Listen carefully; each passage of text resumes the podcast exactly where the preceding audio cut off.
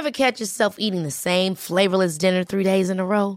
Dreaming of something better? Well, HelloFresh is your guilt-free dream come true, baby. It's me, Kiki Palmer. Let's wake up those taste buds with hot, juicy pecan-crusted chicken or garlic butter shrimp scampi. Mm. Hello Fresh.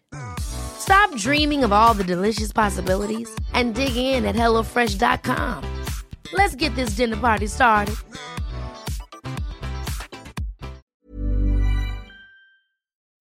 Noticias.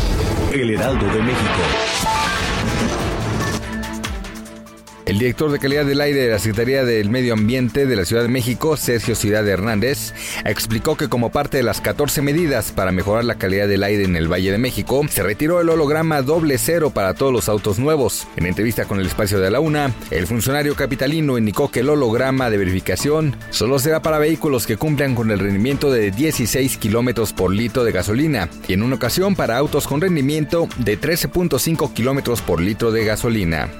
Después de que el pasado 3 de diciembre se diera a conocer que los habitantes del poblado de Puente Grande en Tonalá, Jalisco habían llegado a un acuerdo con autoridades para no instalar tubería en su comunidad, este viernes los mismos pobladores se enfrentaron luego de que personal del sistema intermunicipal de agua potable llegó para iniciar la obra de instalación de dicho ducto que dotará de agua al municipio de Juanacatlán. En videos que circulan en redes sociales se aprecia el momento en el que se enfrentaron los habitantes de Puente Grande, sobre todo comerciantes de la zona, quienes iniciaron la gresca junto a policías antimotines. Santiago Nieto, titular de la Unidad de Inteligencia Financiera, presentó el caso del exsecretario de Seguridad Pública, Genaro García Luna, y reveló que algunas de las secretarías de Estado y un gobierno podrían estar vinculados. Cabe señalar que al frente del gobierno de la Ciudad de México, en la administración pasada, estaba el ahora senador Miguel Ángel Mancera. Nieto también especificó que las secretarías del sexenio pasado que podrían estar involucradas son la de Gobernación y Seguridad.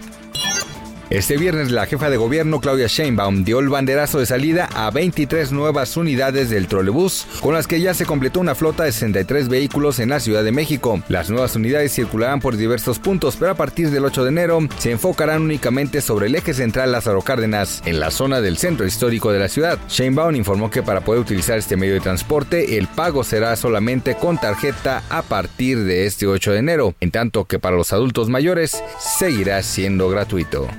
Noticias. El Heraldo de México.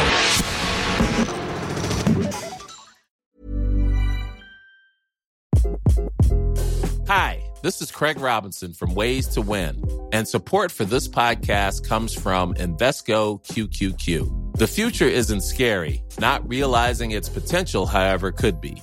Just like on the recruiting trail, I've seen potential come in many forms as a coach. Learn more at Invesco.com slash QQQ. Let's rethink possibility. Invesco Distributors, Inc.